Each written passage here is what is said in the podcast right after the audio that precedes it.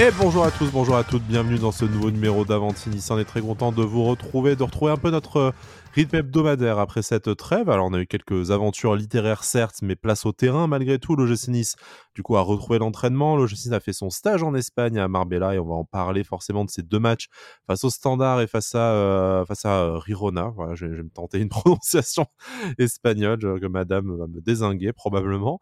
Euh, on va aussi parler forcément de l'interview de, de, Florent Ghisolfi hein, accordée à Nice Matin et à l'équipe. Enfin la première prise de parole officielle de notre directeur sportif depuis qu'il a rejoint l'OGC Nice. Euh, il y en a, vous étiez nombreux à l'attendre avec impatience. Euh, on était plutôt sur un mood de oui, enfin en même temps quoi qu'ils disent, qu'est-ce que ça va changer à notre quotidien? Donc bon voilà, on a un peu commencé à en parler en, off avec mes chroniqueurs et euh, on n'a pas forcément le même avis là-dessus. Ce sera un débat intéressant. Mais voilà, commençons déjà par le terrain, par le ballon. Accueillons pour cela Jérémy. Salut Jérémy, comment ça va? Salut Sky, salut à tous. Bah, écoute, ça va, ça va très bien. On, a revu l'OGC Nice jouer, même si c'était que des matchs amicaux, mais, en tout cas, ça a fait plaisir. Donc, euh, content d'être là. Le parfum de la compétition s'approche petit à petit, même si c'était effectivement que des rencontres euh, amicales. Alric est également avec nous. Salut Alric, comment tu vas? Salut Sky, salut Jérémy, salut à tous. Écoute, ça va très bien. On reprend petit à petit le rythme euh, et ça fait plaisir.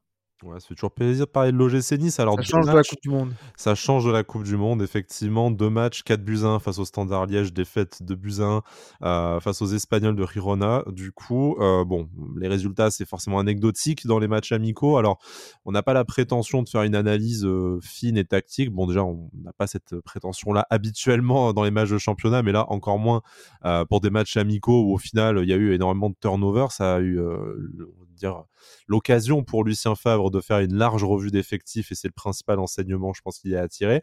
Mais on va vous proposer peut-être déjà un peu euh, ce qu'on a aimé et ce qu'on n'a pas aimé et ce qu'on a envie de revoir en deuxième partie de saison. Et je pense que là-dessus, il y a peut-être unanimité du coup parmi les supporters niçois. Euh, mais voilà, un peu euh, ce qui nous a semblé intéressant et digne d'intérêt. Euh, je sais pas lequel d'entre vous deux veut, euh, veut commencer. Du coup, euh, je sais pas, ah, Jérémy, hein. bah, bah, ah, Jérémy alors. ne vous battez pas, surtout Jérémy. Qu'est-ce qui t'a, qu'est-ce qui t'a marqué positivement plutôt dans ces, dans ces deux rencontres?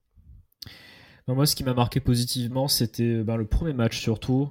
j'ai bien aimé le fait qu'on change de, de 11 sur la seconde mi-temps, mais on a réussi à garder une cohérence de jeu entre les deux mi-temps. on a même plus marqué en seconde mi-temps avec une équipe qui était plutôt B, on va dire. Euh, donc c'était assez intéressant. On a vu euh, quelques jeunes aussi qui se sont montrés. Euh, il y a bon, y a eu Badreddin Bonani qui s'est qui s'est bien montré. Moi, j'ai beaucoup aimé Yanis Naounou aussi sur l'ensemble des deux matchs. il avait déjà fait une bonne préparation cet été, je trouvais, et là il a il a continué. Donc c'est bien de savoir que qu'il continue, qu'il fait ses matchs et qu'il se montre. moi, j'avais plutôt bien aimé ce, ce, ce joueur et aussi justement ce premier match contre le Standard de Liège euh, ce qui est nuancé par rapport au second match dont on va venir après, mais c'est que surtout on a continué à jouer euh, malgré euh, le fait qu'on ait commencé à marquer. je trouve qu'on a fait tout le match, on a mis quasiment le même rythme tout le temps. On avait un plan de jeu qui avait l'air assez clair. On a, tout le monde a joué, et a essayé de prendre du plaisir, a vraiment essayé de, continuer à jouer pour essayer de mettre le, plus de buts possible. c'est assez agréable parce que c'est quand même arrivé assez peu souvent ces derniers temps, donc c'était c'était quand même bien, bien à voir. Euh, bah voilà sur le sur le point positif voilà c'était plutôt surtout ce premier match euh, mais après voilà un peu plus de négatif mais je pense qu'on y viendra après on va, on va parler de ce qui a peut-être un peu moins bien marché. C'est des, des jeunes qui, au final, alors euh, c'est bien de, de, les voir, c'est bien qu'ils euh, performent. Hein. Je pense que bah, voilà, Badreddine Boadani, c'est probablement la plus grosse satisfaction. Euh, en tout cas, pour moi, l'une des trois satisfactions vraiment de ce, de ce stage. On avait déjà beaucoup aimé ce qu'on avait vu cet été.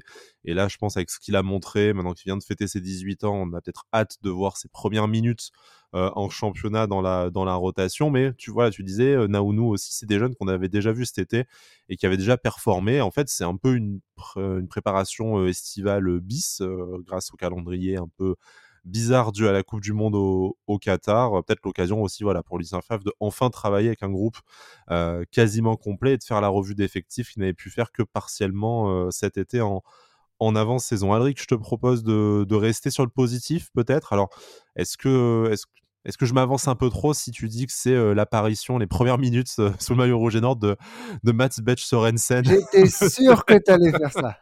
J'étais obligé, désolé. J'étais sûr. Non, mais, c'est l'événement de ce stage quand même. non, mais alors c'est curieux parce qu'en fait, on aurait pu penser qu'il allait mettre un, un, Rosario peut-être en défense centrale pour continuer à tester ce, ce schéma-là. Et puis au final, il a mis Sorensen.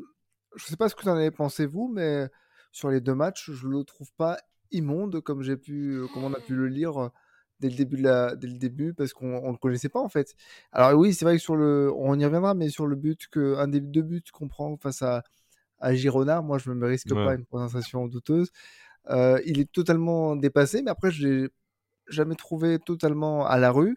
Il y a aussi autre chose que bah, j'ai bien aimé, c'est que sur ces deux matchs, on a vu un temps complet en, par rapport à, aux, éléments qu'on avait en notre position, la blessure de Bulka et le, les vacances de, de Schmeichel, on a vu Teddy Boulendi euh, en temps de jeu euh, complet, si je dis pas de bêtises, sur ces deux rencontres. Écoutez, moi je l'ai trouvé plutôt intéressant, mmh. à tel point que je sais pas où en est Bulka dans sa, dans sa reprise, et je sais pas où en sera Casper Schmeichel euh, dans, dans, sa préparation par rapport à la Coupe du Monde et au retour de la compétition qui arrive très très vite mais parce que je me pose la question si euh, on serait pas en train de voir euh, euh Boulendi peut-être euh, reprendre peut-être un match d'ici d'ici la reprise. Enfin, moi, je l'ai trouvé plutôt bien. La défense l'a pas mal aidé parce que parce que Dante Todibo, bon, bah, c'est toujours c'est toujours au top. On a vu la différence face à, Girona. Et, et, après, oui, les jeunes, Bonani en tête, c'est des, des, joueurs que j'ai envie de, revoir, même BKBK, par, par petite touche, je l'ai trouvé intéressant. Après, ce que j'aimerais, c'est justement que ces jeunes-là qu'on a vus, ces joueurs qui ont très peu de temps de jeu, euh, alors peut-être pas Teddy Boulendi, hein, mais je pense à BKBK, je pense à Bonani par exemple, j'aimerais qu'on les revoie euh, cette saison, quoi, parce que c'est le type de joueur que Lucien Favre va faire jouer en préparation et mmh. qu'on ne verra peut-être plus euh, à la reprise de la compétition. Donc, ils ont montré des choses intéressantes. J'aimerais bien les voir confirmer au, au, niveau maintenant. Pour Betcher Hansen, je, c'est pas tant qu'il est, qu'il est mauvais ou, dégueulasse, bon ça après c'est à l'appréciation de, de chacun, c'est juste, c'est, juste qu'en fait tu te rends compte qu'il n'a pas été non plus spécialement bon ou, ou étincelant, euh, j'ai pas l'impression même qu'il ait été euh, vraiment meilleur que Yanis Naounou euh, sur cette, sur cette préparation. Et tu te dis que devant lui, tu as encore Dante Todibo qui, bon, on l'a répété 12 millions de fois cette saison, mais il faut encore une, une préparation, et notamment Dante d'un niveau vraiment, vraiment exceptionnel. tu as Mattia Vitti qui là a beaucoup été aligné au poste de, au poste de latéral gauche aussi, notamment, qui a été testé en tout cas à ce, à ce poste-là. Donc en J'ai trouvé ça très curieux personnellement, hein. Mattia Vitti côté gauche. Wow ouais, c'est pas forcément une énorme réussite, je te, je te l'accorde. Mais euh, en tout cas, en fait, tu, tu vois qu'il est très clairement euh, peut-être euh, cinquième, voire même sixième dans la hiérarchie des défenseurs centraux si tu comptes Pablo Rosario qui a dépanné assez correctement à ce poste-là. Donc, sans en dire que c'est un joueur mauvais parce que on va pas le juger sur deux bouts de match amicaux. Mais en fait, il a rien montré non plus qui lui permette de remonter 3, 4, 5 places dans la hiérarchie pour pouvoir prétendre avoir des minutes en, en, lien en réalité. Moi, c'est plutôt le constat que j'en ai fait, davantage que de le blâmer. C'est bah, on a une telle densité devant et lui n'a pas non plus fait preuve, j'ai l'impression, d'une supériorité par rapport à ses concurrents. Il est prêté sans option d'achat.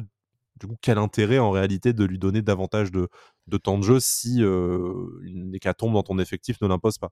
Alors, je comprends ce que tu dis, mais par exemple, on a quand même vu plusieurs fois depuis le début de la saison de Todibo se faire suspendre alors que ce soit de justifié ou pas, et être, en, être résolu à mettre Pablo Rosario à un poste qui n'est pas le sien parce que ça a marché deux trois fois, ça pose question parce que je me dis, eh bien, il n'a pas été dégueulasse le Sorensen, mais ça aurait été bien, je trouve, sur un match ou deux, de le voir, de le tester à son poste euh, bah, ok, il est loin dans la, dans la hiérarchie, mais ça évite de faire du bricolage. C'est un petit peu ça que je, reproche. Après, bien sûr que tu vas pas l'inscrire avec un temps de jeu énorme parce qu'il est prêté sans option d'achat mmh. et ça en dit long sur euh, l'intérêt qu'on lui porte. Maintenant, s'il est là, j'ai jamais compris pourquoi il n'a pas dépanné une ou deux fois quand il y avait besoin, euh, lorsqu'il y avait les, les, suspensions assez régulières de, Jean-Claire Todibo bah, Je pense qu'en fait, il est derrière Mattia Vitti et derrière, derrière Pablo Rosario dans la, dans la hiérarchie aux yeux de. Oui, il est, gaucher en plus. Voilà, et en plus de ça, on sait, ah, même, si Lucien Favre a déjà fait des charnières à, à deux gauchers, on sait aussi que voilà, tu as cette, ce trop plein de gauchers, on va dire, à, Nice, hein, le fameux deuxième défenseur central droitier. Bah, voilà, c'est davantage Pablo Rosario que, que, que notre ami danois. messieurs, voilà, ça c'était ce qui était positif. ça, c'est parce qu'il était danois, en fait, tu voulais que j'en parle. Oui, non, mais bon, c'est un, un, un, événement quand même, on ne l'avait pas vu encore, donc il fallait, fallait quand même en parler. Après, oui, il y a le petit côté rigolo de dire il est danois et on sait que en plus je vais trahir un secret de notre conversation WhatsApp mais en plus de ça bon voilà vous en parlez quand même sur la base de trois fois par semaine de ce joueur c'était quand même bien de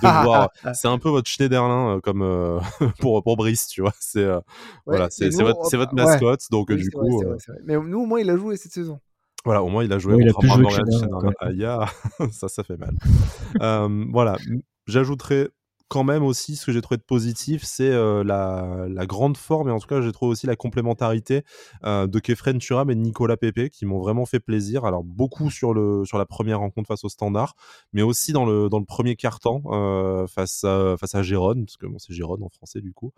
je les ai trouvés plus en jambes, plus, plus envie de jouer vers l'avant, peut-être un peu plus impliqués dans le dans le collectif. Alors oui, c'est que ce que des matchs amicaux, mais pour deux joueurs qui ont eu une, première partie de saison euh, assez compliquée, que ce soit euh, physiquement ou collectivement, euh, par rapport aux attentes qu'on plaçait en, eux, j'ai choisi d'y voir un, signal positif. Après, vous savez que je suis absolument pas objectif, notamment sur Kefren Turam.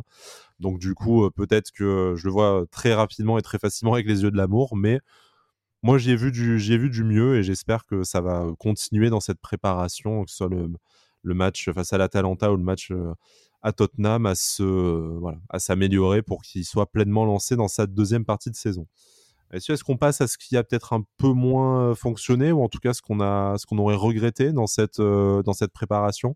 Jérémy, tu as commencé un peu à en parler dans ta première intervention. Ouais, c'est bah en fait moi c'est un peu ce match contre contre Gérone euh, que j'ai trouvé un petit peu dommage. On avait très bien commencé le match. Euh, on marque au bout de 10 minutes justement. Euh, le but de Brahimi en plus ça m'a fait plaisir de, le voir marquer parce qu'il avait bien commencé.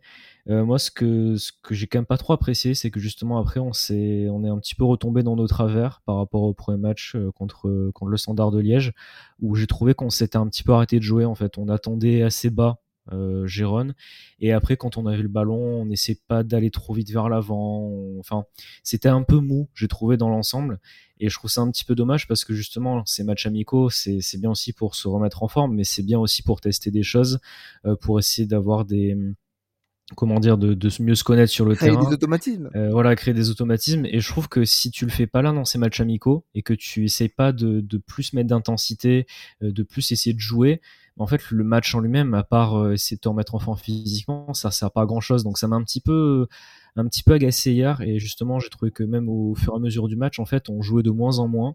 Et justement, par contre, la deuxième équipe qui, qui est rentrée sur les deux cartons, les deux derniers cartons, justement, ben, elle n'a pas pu montrer grand chose.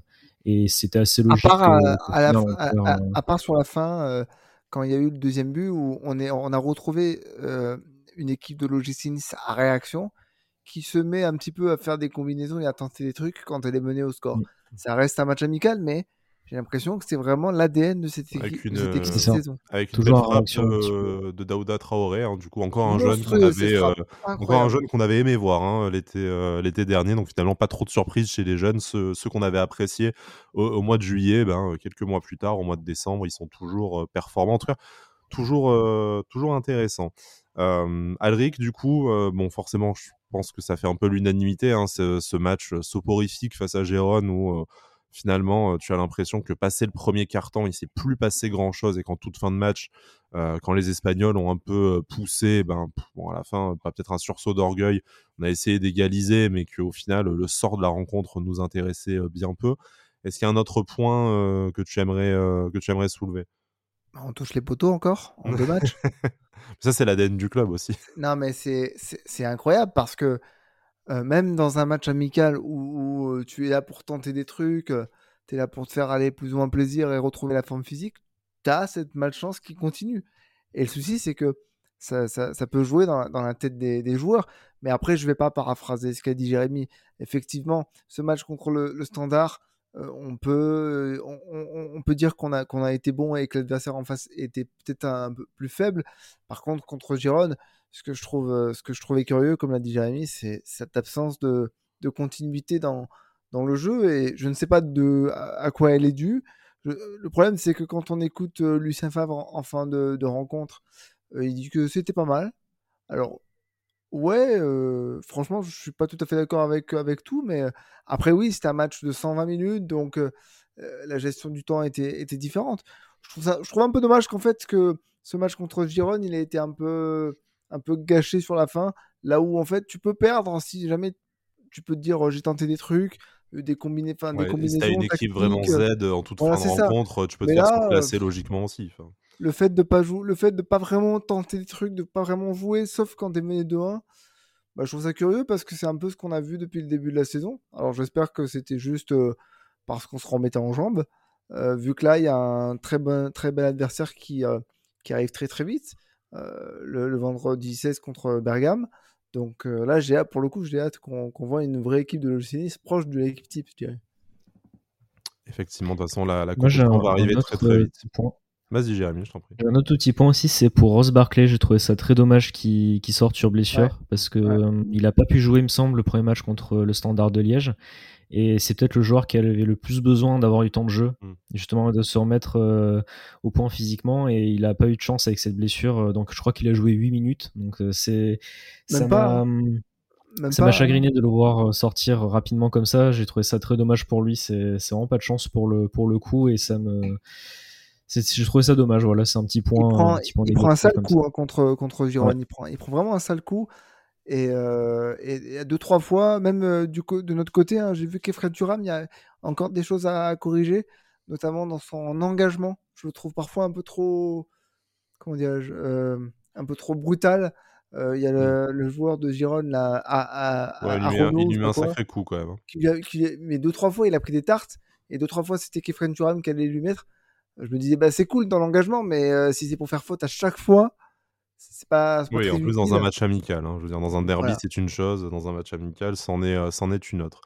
Euh, je voudrais conclure peut-être qu'après si vous avez un, bilan à faire de ce de ce stage hein, on, le, on le fera ensemble mais je voudrais conclure sur ce qui m'a un peu déçu. Alors le mot déception peut-être un peu fort parce qu'à la fois j'en attendais rien. Après comme Dewey j'en attendais rien je suis je, suis quand même déçu. Mais en fait j'ai l'impression que aucun à part les jeunes qu'on a déjà vu l'été dernier j'ai l'impression qu'aucun remplaçant en tout cas aucun joueur n'a vraiment tiré son épingle du jeu à l'occasion de ce, de ce stage. Moi j'ai l'impression que la, la, hiérarchie à tous les postes elle est quand même très très bien établie comme elle s'est établie au fur et à mesure des matchs en première partie de en première partie de saison. Euh, les joueurs dont on attendait peut-être euh, un peu plus ou de, les revoir, euh, que ce soit après une, longue blessure ou après une, une méforme, n'ont pas forcément été meilleurs. Moi, je je suis pas spécialement fan hein, d'un mec comme Alexis BKBK. Je lui reconnais certes beaucoup, beaucoup de courses, beaucoup de volume de jeu, mais j'ai encore l'impression que techniquement et collectivement, c'est encore extrêmement faible sur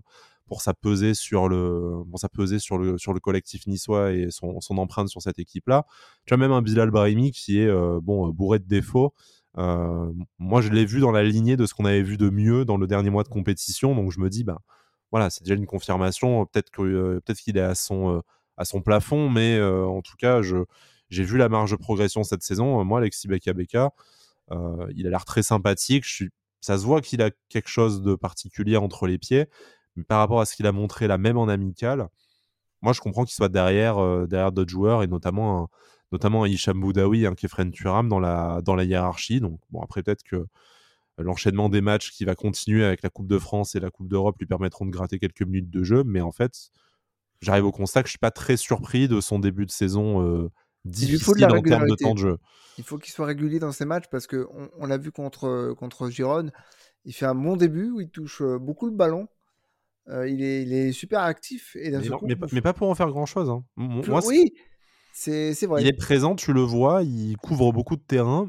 Mais après, concrètement, je trouve pas qu'il apporte quelque chose vraiment de, de particulier. Je trouve qu'il y a beaucoup de déchets techniques. Et euh, bon, c'est perfectible, hein, j'y crois, hein, bien entendu. Je le, je le balance pas tout de suite à la poubelle, hein, mais bon. Bah 12 millions, vaut mieux pas, non? Ouais, effectivement.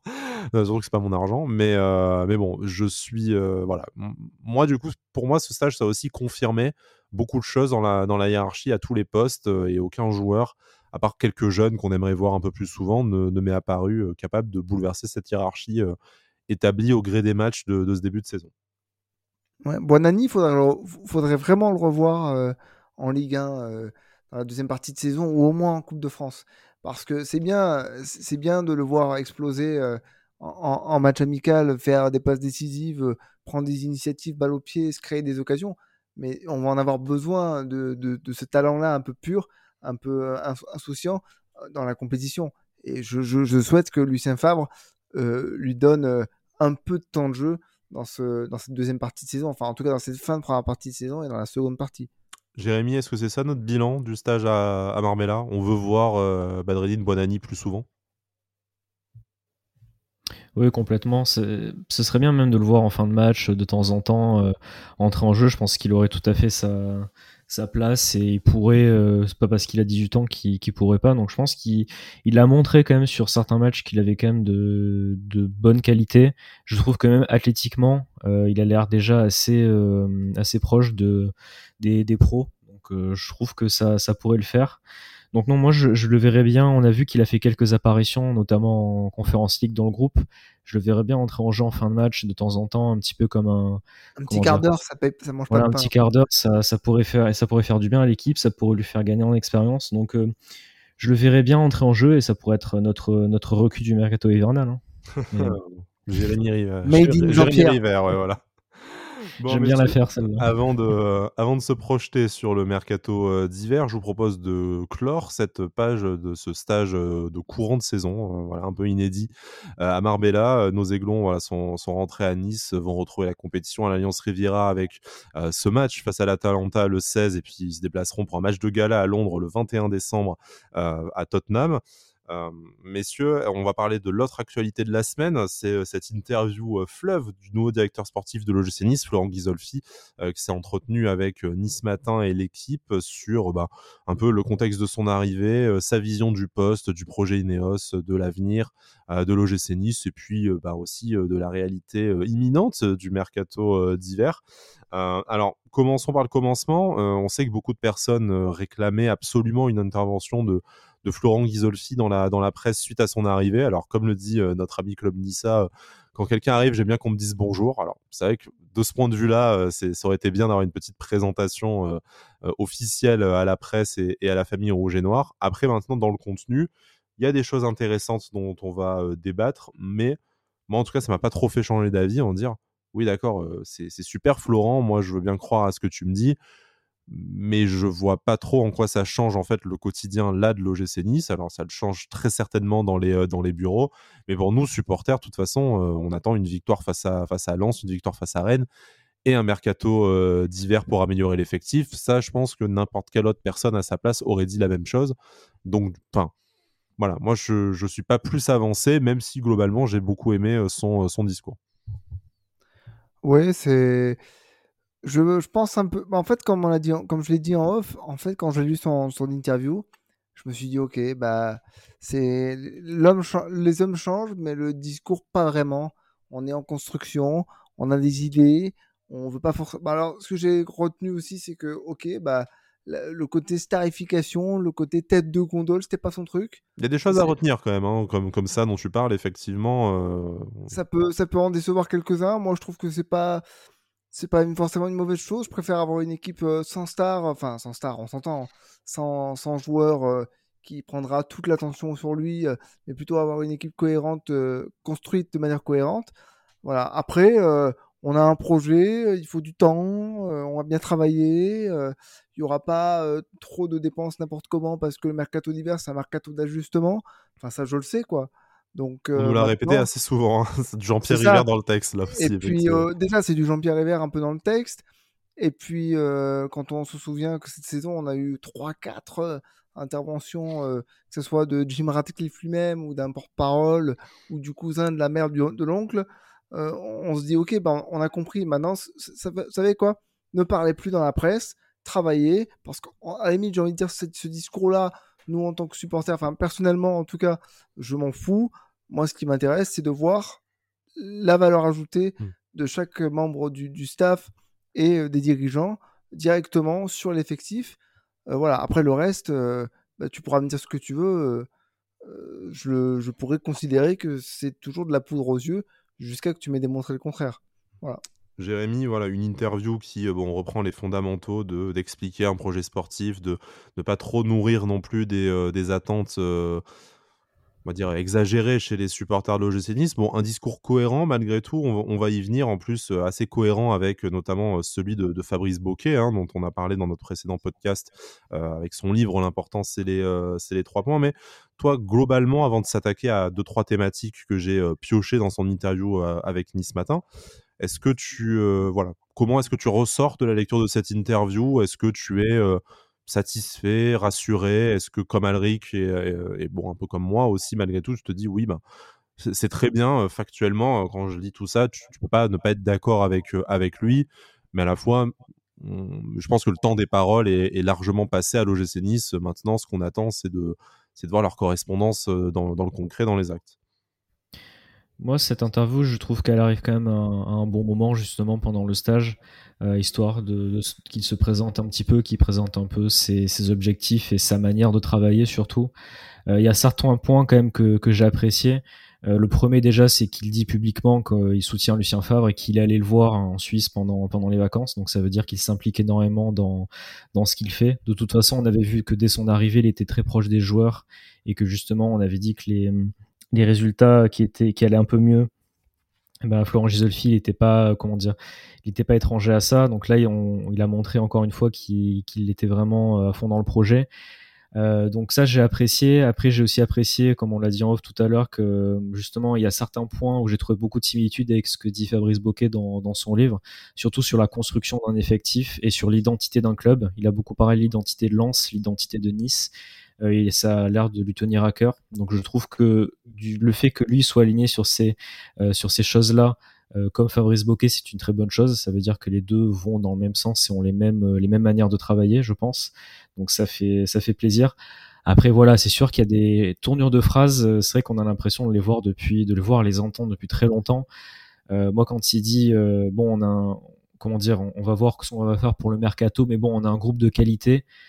Alors oui, mais on sait très bien qu'il y a des postes où il faut qu'on recrute. Donc, euh, enfin, c'est pas que j'ai fait la grimace quand il a dit ça, mais c'est j'ai toujours l'impression que euh, Un petit soupir, on veut pas genre, trop, ouais, voilà. here we go again. c'est un peu le truc, tu sais, euh, t'as- l'impression qu'il va te dire, bon, alors on a un groupe de qualité, euh, et t'es là, tu vas, t'es en train de te dire, c'est- il est en train de nous, de nous dire que Ouais, on va pas faire de recrues là, c'est c'est quoi le c'est un délire peu oui. Si, si on n'a pas de recrue, moi, ça, le groupe me convient. Ça, Alors le fait, non, il y a des, il y a euh, des grosses lacunes, il faut, il faut les combler. c'est hein. heureusement, c'est heureusement pas ce qu'il dit, mais on va rentrer dans le, concret. On va, on va commencer par la question de l'identité, hein, parce qu'on en a énormément parlé.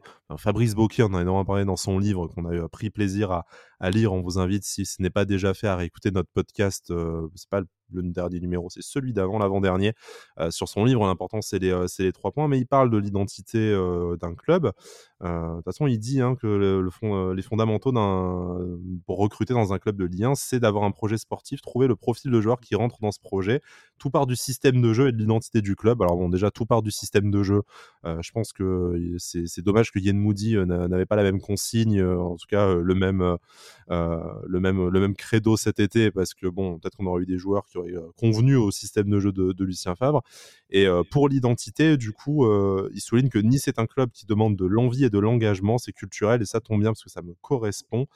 Euh, et que le but, c'est en fait de trouver des joueurs euh, qui correspondent à cette identité-là. Euh, Moi, tout de suite, j'ai pensé à, un- joueur comme, comme Jean-Claire Todibo, hein, qui, sans être une star, qui n'est pas dans ce process de starification, mais qui est un excellent joueur, qui correspond bien à l'identité de, euh, du club et qui, du coup, devient de facto un peu une, une tête de gondole de ce, de ce projet Ineos et de l'OGC Nice d'aujourd'hui, sans pour autant qu'on ait mis euh, 50 millions sur, euh, sur la table pour pouvoir euh, s'attacher euh, ces services. Donc, est-ce que voilà, pour vous, c'est ce, c'est cette espèce d'équilibre là qu'il faut trouver, pas de, pas de star, mais un effectif cohérent, donc idéalement des, euh, des joueurs qui sont bons sur le terrain, mais qui à la fois correspondent bien à l'identité du club. Et en fait, on, pourrait construire un gym avec euh, 11 ou 15 Jean-Claire Todibo et euh, bah, ça correspondrait très bien à la fois à l'ambition sportive du club et l'identité du, du, club et de ses supporters. C'est une vision. Après, on peut être d'accord ou, pas être d'accord, mais c'est sa vision et je pense que c'est une bonne vision. C'est peut-être pas la, meilleure, mais moi, elle me semble, elle me semble cohérente. Donc, moi aussi, je préfère avoir une équipe cohérente plutôt qu'avoir juste des, des, grands noms, on va dire ça comme ça. Euh, parce qu'après, comme il le dit très justement à un moment donné, euh, une star, euh, c'est quoi? C'est peut-être un joueur qui va arriver, qui va devenir une star en étant à Nice. Mm. Parce que quand par exemple Darius Vitanic arrive à Nice, on, on le connaît pas trop, et maintenant Vitanic, c'est un très, c'est un très grand joueur à Nice. Il a, il a marqué, il a marqué beaucoup de monde. On Donc, en a eu aussi. Ce genre de, oui, mais là, bon, là, je prends un exemple. Mais, mais j'aime bien, j'ai bien aimé justement cette intervention-là. Et euh, sur le fait aussi qu'il a l'air quand même d'agir euh, depuis qu'il est là, parce qu'on a quand même eu l'arrivée Digard dans le, dans le groupe professionnel. On a tout de suite eu son remplaçant avec Julien Sablé euh, en tant qu'entraîneur de l'équipe réserve. Et justement, c'est lui qui l'a fait venir, il me semble. on avait lu dans, dans Nice Matin. Donc justement, il a déjà des, il a déjà des petites actions des, des, actes et pas que des paroles. Donc ça, j'apprécie aussi. Mais c'est vrai que je, sur sa vision, en tout cas, moi, je suis assez en, accord. Après, je peux comprendre qu'on ne soit pas en accord sur cette vision-là. Mais comme il le dit, après, c'est très difficile d'avoir d'autres euh, visions euh, complètement différentes dans le, dans le football actuellement. Il y a peu de clubs qui peuvent le faire autrement, en fait. Donc, euh, donc ça me semble cohérent il dit on va commencer par renforcer la cellule de recrutement. Bon, c'est fait avec Sébastien Schilacci, le staff de l'équipe pro avec la montée de Didier Dillard, celui de l'équipe réserve, la nomination de Julien Sablé, hein, qui est euh, un peu la plus grosse annonce de cette interview et la façon d'accueillir ses joueurs. Bon, on va attendre, on va attendre de voir de ce côté-là, mais on va bosser sur le club avant d'empiler les très bons joueurs. Et c'est vrai que c'est aussi un travail initié par Ineos d'essayer vraiment de de professionnaliser le club, en tout cas de, le rendre encore plus, encore plus performant. Et il le dit, hein, qu'il parle de l'identité du, euh, de l'identité du club et qui, pour moi, est un peu différente de l'identité euh, d'Ineos. Quoi. Nous, ça demande envie et engagement. Euh, Ineos, c'est plutôt... Performance et discrétion. Voilà, discrétion, humilité et performance. Donc, bon, on peut comprendre un peu une certaine incompatibilité d'humeur entre le flegme britannique et, on va dire, l'engouement et la jovialité niçoise, mais voilà, est-ce que il y a aussi voilà peut-être de, ce côté-là un, équilibre qu'on n'a pas encore trouvé avec notre propriétaire britannique, un travail. Je pense que les deux ne sont pas incompatibles. Hein. Les deux ne sont pas incompatibles, bien entendu, mais ce travail de l'ombre en fait qui tarde peut-être à se matérialiser sur le sur le terrain ou qui est pas assez, euh, pas assez visible, sur lequel Ineos apporte son expertise, son expertise du très très haut niveau sportif dans d'autres dans d'autres disciplines. Euh, est-ce qu'en fait, voilà, sans être antinomique, il y a peut-être aussi un petit euh, choc culturel qui fait que le projet Ineos a du mal à, à démarrer, en tout cas à, gagner en crédibilité à l'OGC Nice? Moi, je voudrais revenir sur un, exemple qu'il cite. c'est l'exemple de la venue de Zlatan Ibrahimovic au Paris Saint-Germain en 2013. Il dit lorsque Paris fait Ibrahimovic, c'est pas parce qu'il veut simplement recruter un joueur star, c'est tout simplement parce qu'il recrute un joueur qui correspond à la dimension que veut prendre Paris. Et euh, lorsque euh, euh, Ibrahimovic arrive à Paris, il y a plein de changements qui se font. Et je ne sais pas si vous vous souvenez de cet exemple qu'avait sorti Mathieu Bodmer. C'est le jour où Ibrahimovic, on lui dit qu'il faut qu'il porte son sac et qu'il a dit dans tous les clubs que j'ai fait, j'ai jamais, jamais porté mon sac donc maintenant, on va embaucher un mec pour qu'il puisse porter les sacs et que les joueurs, ils aient rien à faire, se concentrer que sur le foot. Et ça, ça a changé un petit peu la politique du, Paris Saint-Germain. Ça l'a rendu encore plus professionnel, ça l'a rendu, encore plus euh, proche de, des, grands clubs d'Europe. Je ne dis pas que c'est ça qu'il faut faire à l'OGC Nice, mais ce qu'il faut, c'est des joueurs qui sont prêts.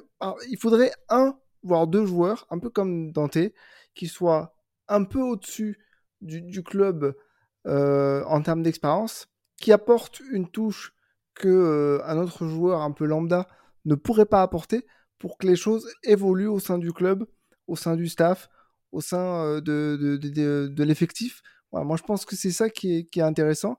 Je demande pas forcément à avoir des, superstars dans, dans l'équipe, je m'en fous. mais par exemple, quand on regarde l'équipe 2016-2017 de Lucien Favre, il y a une star c'est euh, Mario Balotelli. Autour de lui, il n'y a que des joueurs de ballon et ça fonctionne très bien. Donc je pense que tout ça, ça peut se mettre en place, mais il ne faut pas avoir peur euh, de, prendre des grandes décisions qui font évoluer euh, un, club. Peut-être que Florent Ghisolfi est la bonne personne pour faire ça.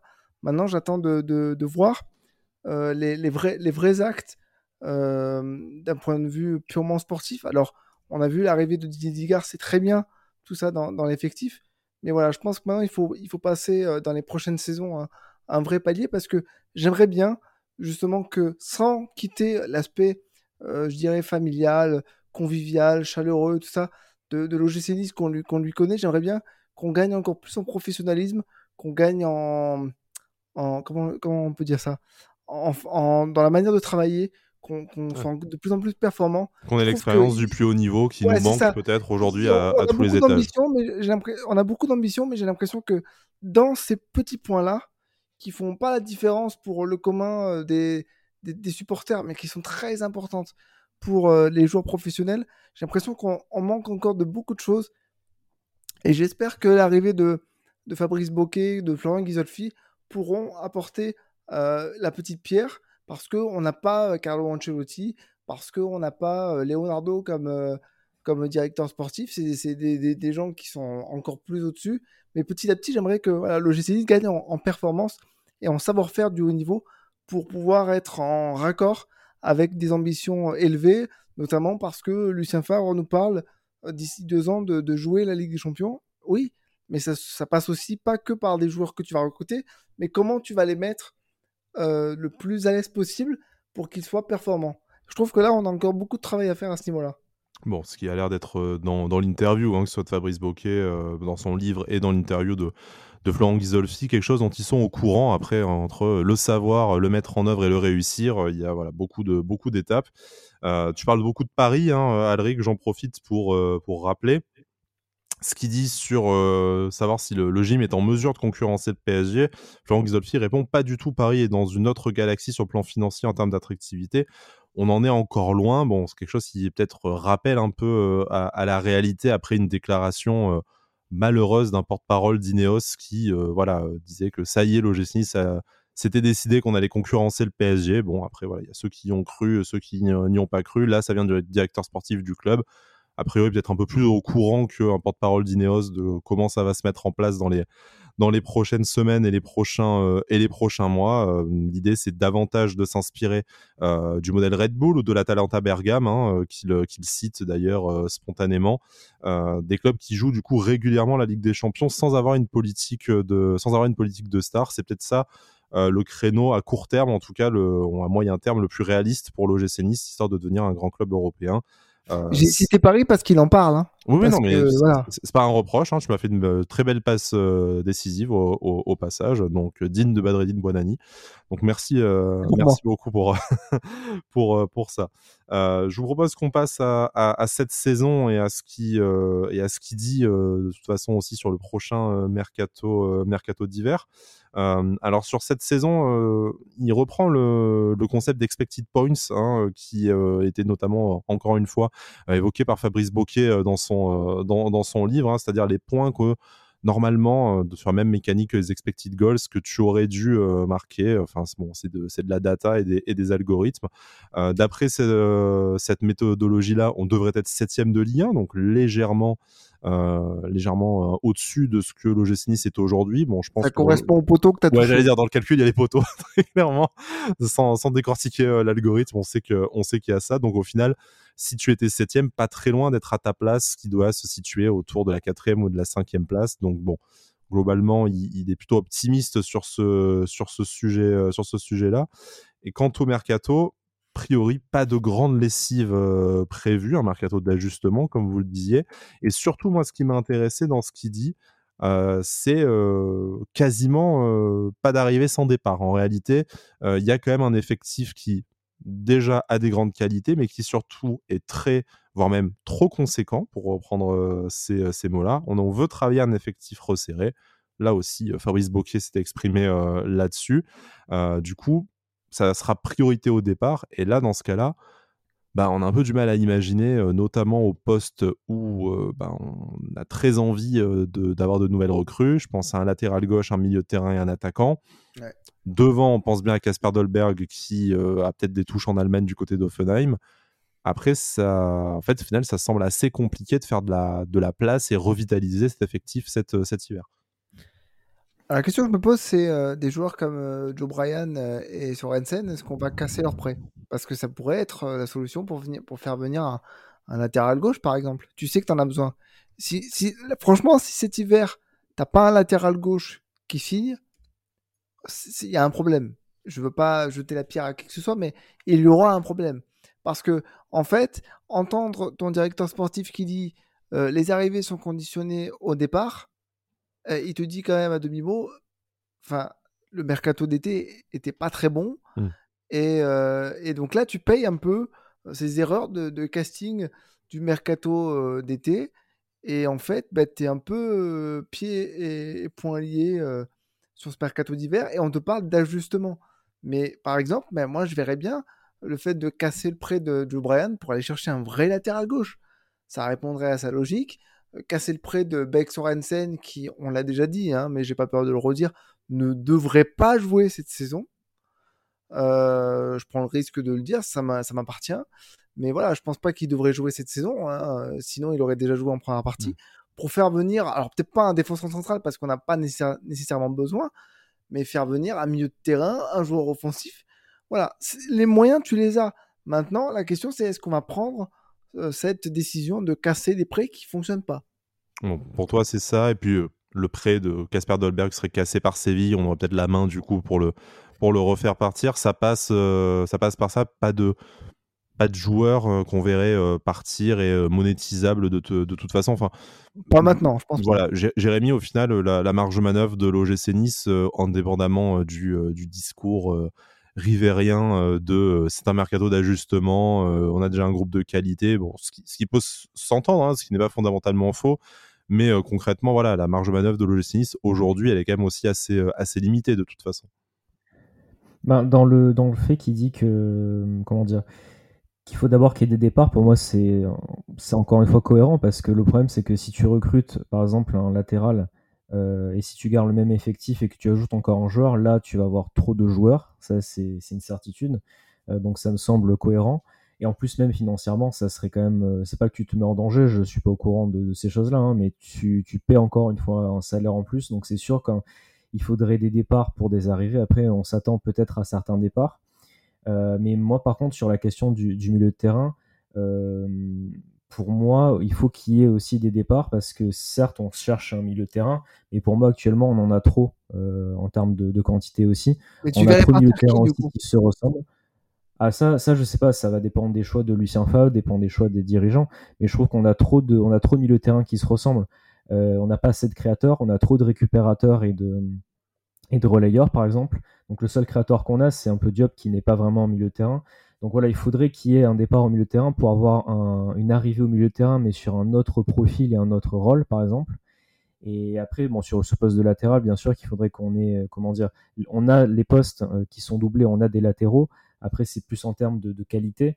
Mais euh, comme il le dit, moi, je suis d'accord sur le fait que de toute façon, ces arrivées-là, c'est sûr que d'abord, il faut qu'on se sépare de, certains joueurs. Sinon, après, on va avoir trop de joueurs et ces joueurs-là ne vont pas se sentir forcément, enfin ceux qui ne vont moins jouer vont se sentir encore moins concernés. Donc ce serait pas une très bonne chose vis-à-vis financièrement et aussi d'un point de vue du, groupe en lui-même. Donc ça, ça me semble assez, euh, assez cohérent. Après offensivement, euh, c'est sûr, bon moi Dolberg, je, n'y crois plus trop et en plus apparemment il va, il va aller à Offenheim. Mais c'est sûr qu'il faudrait peut-être avoir une solution supplémentaire, euh, surtout si on veut aller loin dans, dans les coupes et notamment la Coupe d'Europe. Ça c'est une certitude. Après, sans avoir aucune info. En, réfléchissant à ce que tu disais, Jérémy, j'ai dit Joe Bryan casser son prêt euh, pour récupérer un latéral gauche. J'ai dit euh, Sorensen casser son prêt parce que ce sont des joueurs qui ne sont pas concernés dans le projet puisqu'ils sont sans option d'achat et en prêt. C'est vraiment du dépannage de bas niveau. Et je me pose une question à vous de me dire ce que vous en pensez. On fait quoi de Ross Barclay ah, Rose Barclay, de toute façon, il a signé pour cette année-là. Il s'est, euh, il s'est encore, euh, il s'est encore blessé, donc enfin, son, son, avenir à l'OGC Nice. Quand je vois les euh, milieux de terrain qu'on a, quand je vois les milieux de terrain qu'on a aujourd'hui, c'est le seul que, pour lequel je me dis, il est sur un siège éjectable. Hmm. Parce tu, que... peux, tu peux pas casser son contrat en plein, en plein milieu de saison avec en plus que ça doit te, te coûter. Au pire, au pire, il, rejoindra Morgan Schneiderlin dans, dans, un placard doré. Hein, Morgan Schneiderlin qui d'ailleurs a une porte de sortie, hein, d'après Florent Ghisolfi, si le bon club arrive il, pourra, il pourra être libéré de son contrat. Mais voilà, Rose Barclay, c'est un peu la même chose, avant que tu aies un club anglais qui arrive, qui dise on, a envie de, on a envie de le recruter, ce qui semble quand même assez improbable vu son début de saison avec l'OGC Nice. Je ne vois pas de solution. lui n'acceptera pas de rompre son contrat pour, ne, pour sortir d'une structure professionnelle, devoir s'entraîner seul jusqu'au prochain mercato d'été. Enfin, c'est. Eh ben oui, mais tu fais pas partir euh, Aaron Ramsey, tu fais pas partir Thuram, ni Lemina, ni Rosario. Enfin, en fait, je vous dis que la marge de manœuvre de l'OGC Nice, on espérait tous qu'il y ait une, une, grande lessive, mais en fait, si t'as pas de, si t'as pas de joueurs que tu veux vendre et de joueurs que tu peux vendre au, tarif de leur, euh, voilà, enfin, au, tarif de, de, leur niveau, ben, il y a des secteurs de, de, jeu où ça va, ça va être très compliqué. Donc, tu, tu l'as dit, pour le poste de latéral gauche, il y, a, y, a, des solutions très simples. Hein. Tu casses le prêt de, de Joe Bryan ou alors Melvin Barr, tu décides que tu le mets sur le marché des transferts et avec un peu de chance, je pense que tu, tu récupères sans trop de problèmes les 2-3 millions d'euros que tu as mis sur, que as mis sur lui. Hein. donc, pourquoi, pourquoi pas Mais voilà, il y a, d'autres postes où c'est un peu plus compliqué. Je pense notamment à ce milieu de terrain-là où euh, tu as des joueurs sur lesquels tu as déjà investi de grosses sommes d'argent. On parlait d'Alexis BK, tout à l'heure, ben, où en fait, euh, tu, ils ont déjà un temps de jeu insuffisant. Donc, rajouter un joueur. Un Hicham Boudaoui qui est revenu en odeur de synthé et qui en plus est un joueur que Franck Zolfi euh, adore. D'ailleurs, on est rassuré avec Jérémy, sa fin de contrat en 2023. sur Transfermarkt est une, est une erreur. Hein. Du coup, voilà, Franck Zolfi s'attache à, voilà, à le prolonger, mais il n'est en tout cas pas du tout en fin de, contrat. Donc voilà, Hicham devrait encore rester un, moment à l'OGC Il n'y a pas non plus de, on va dire, d'impératif à le vendre dès, cet hiver. Donc voilà, histoire un peu de tempérer les ambitions peut-être pour ce mercato d'hiver, tout en sachant que pour le mercato d'été, il annonce qu'on sera alors en place et très ambitieux. Ce sera peut-être un discours un peu différent. On fera venir Yann Sommer? On fera venir Yann Sommer, qui euh, d'ailleurs, lui, est en passe de se faire remplacer aussi dans son, euh, dans son club. Un bon gros chèque pour notre ami. C'est ce euh, qu'on appelle le, karma. notre ami Yann Sommer. Bon, après, s'il signe à Manchester ou je ne sais où, libre l'été prochain, mais, mais voilà. Conclusion sur deux informations également par rapport au mercato. des discussions ont été engagées avec Dante pour son, pour son avenir, prolongation, reconversion, tout ça. tout est sur la table, mais en tout cas, les deux parties. Vous en pensez quoi d'ailleurs, d'un point de vue personnel? Moi je, moi, je pense que tant qu'il a envie de continuer à jouer, euh, il faut lui offrir des prolongations de contrat d'un an. Après, tu peux aussi le prolonger d'un an sans lui euh, garantir une place de titulaire. Et euh, moi, je serais ravi d'avoir en, numéro 3 ou en tout cas en, en doublure, en doublure à gauche d'un Mattia Visi, par exemple, d'avoir, Dante et, d'investir sur un, un autre enfin, un troisième défenseur central, peut-être droitier de, de haut niveau. Mais voilà, si tu as une qualification euh, encore européenne la, saison prochaine, euh, tu aurais tort de te priver de d'un Nantais dans le vestiaire. On voit bien qu'il est encore largement au niveau sportif, donc peut-être pas comme titulaire pour jouer 45 matchs dans la saison. Mais je pense que voilà, il, y a rien de, aurait rien de honteux à le garder euh, dans, le groupe si jamais lui a, a envie de faire partie de l'aventure sur le terrain. D'ailleurs, petit point chiffre que j'ai regardé avant l'émission, s'il ne se blesse pas et qu'il joue au même rythme qu'il joue depuis le début de la saison, il va dépasser euh, le joueur qui est le plus capé hein, dans l'époque moderne de l'OGC qui était Olivier Chauffny avec plus de 230 matchs, je crois. Euh, Dante, il est à 221, je crois. Donc il va le dépasser. Et ça en ferait euh, un des joueurs les plus capés de l'OGC moderne. Voilà, c'était sur ces 20 dernières années. C'était l'information. C'est mérité. C'est beau. Dernière info, Yen Moody qui euh, reste en contact avec le club. Enfin, c'est peut-être une façon polie de dire qu'on l'a pas trop poubellisé et qu'on garde un, agent influent sur le marché anglais euh, sous notre main, mais qui ne fait désormais plus partie euh, du club. Donc voilà, nous voilà rassurés aussi pour le futur, mercato hivernal d'abord, estival ensuite. Mais Florent Zolfi qui semble voilà seul maître à bord. Mais on l'a vu dans cette interview, un discours somme toute très très cohérent, hein, qui vend quand même pas trop de pas trop de rêves, mais qui à la fois euh, nous semble sérieux et malgré tout, euh, malgré tout ambitieux. Et puis une, entente, en tout cas, avec le, projet évoqué par, euh, Fabrice Bocquet, en tout cas sa façon de travailler qui semble intégrale. Donc, du coup, ça fait aussi du bien après quelques mois où il y a eu des, distensions entre le sportif et la, et la direction, de dire que, priori, pour l'instant, on a un directeur général, un directeur sportif qui veulent pousser dans le même sens et de l'avant pour, pour l'OGC Nice. Messieurs, je pense que c'est le moment de conclure notre émission. Est-ce que vous avez quelque chose à, rajouter, que ce soit sur l'actualité, les prochaines semaines de l'OGC Nice ou cette interview de Florent Ghisolfi qu'on vous invite à, lire dans, l'équipe et dans, Nice Matin paru ce week-end? J'ai hâte de voir notre équipe contre Bergame et contre Tottenham. C'est deux gros morceaux euh, pour lesquels j'ai envie de, nous voir. Parce que bah voilà, ça fait partie des, futurs adversaires qu'on serait amené à, jouer contre euh, lorsqu'on fera plusieurs fois la Coupe d'Europe euh, chaque saison. Donc, donc ouais, je suis, curieux par rapport à ces deux derniers matchs. Et surtout de voir comment Lucien Favre fera tourner ou pas d'ailleurs son effectif. Moi, j'espère revoir euh, Sofiane Diop et Mario Limina pour, euh, pour qu'ils puissent jouer quelques minutes et, se, et comment dire, retrouver les terrains avant le championnat. Oui, et Marcin Bulka qui était dans le, qui était dans le groupe, hein, même si c'était pour du travail en, en salle, mais c'est aussi bien de voir que des joueurs blessés de longue durée sont, euh, sont associés au groupe et que le groupe vit bien. Voilà. Ben, sur cette dernière la palissade, je propose qu'on conclue, euh, qu'on conclue l'émission. Merci beaucoup de nous avoir euh, bah, écoutés encore une fois. Vous nous retrouvez sur toutes les plateformes euh, audio, hein, que ce soit Apple Podcasts, Deezer, Spotify, également sur la chaîne YouTube de Sports Content. Vous n'hésitez pas à vous abonner, à nous laisser un message, à interagir avec nous entre deux émissions sur Twitter. Ça nous fait toujours plaisir à revenir au stade face à l'Atalanta le plus vite possible et puis après face à Rennes, non pardon, face à Lens et puis après le déplacement à Rennes. Voilà, la compétition va, va reprendre en toute fin d'année 2022 et début d'année 2023. Euh, on a hâte, on a hâte, et puis on se retrouve de toute façon euh, la semaine prochaine pour parler de ce match face à l'Atalanta. Messieurs, merci beaucoup, à très vite. Merci. Et Issa Nissa. Issa Nissa. Issa Nissa.